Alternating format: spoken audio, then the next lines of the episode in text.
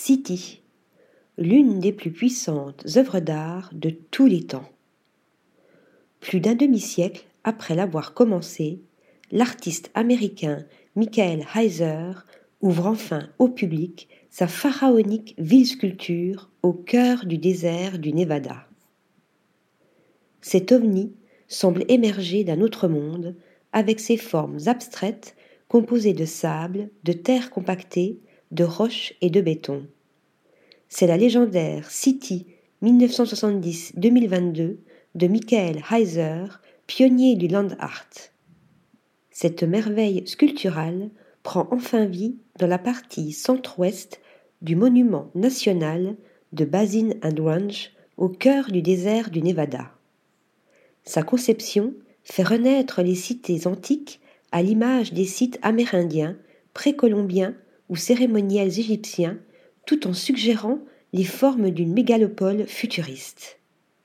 Une expérience humaine du temps et de l'espace, évocatrice des cultures immémoriales qui l'ont inspirée, comme le précise la fondation Triple Out, organisation à but non lucratif en charge de gérer sa construction, sa surveillance et son entretien.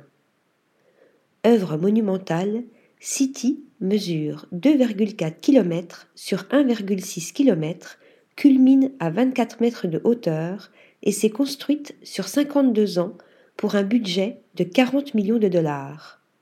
Une somme conséquente étalée sur cinq décennies qui a permis d'accéder à des moyens industriels colossaux.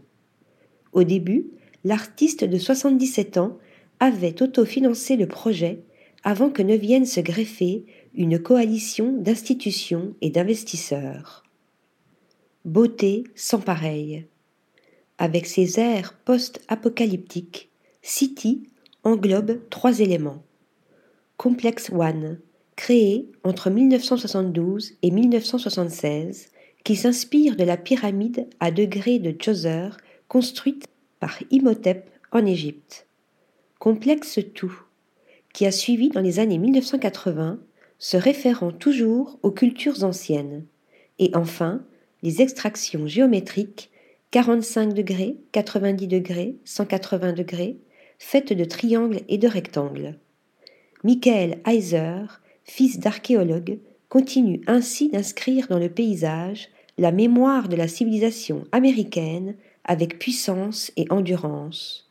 Il garde cette faculté de savoir travailler sur d'immenses variations d'échelle, de perspectives et de points de vue, produisant des sculptures de terrassement qui existent à la fois à l'extérieur et à l'intérieur des musées et des galeries. À l'exemple de la plus emblématique Double négative en 1969 qui impliquait le creusement d'une tranchée dans la vallée de Moapa au Nevada. De ce rêve devenu réalité, il ouvre enfin son sanctuaire au public, achevant ainsi l'une des œuvres contemporaines les plus importantes du siècle qui fusionne avec maestria l'art, l'architecture et le paysage. Article rédigé par Nathalie Dassa.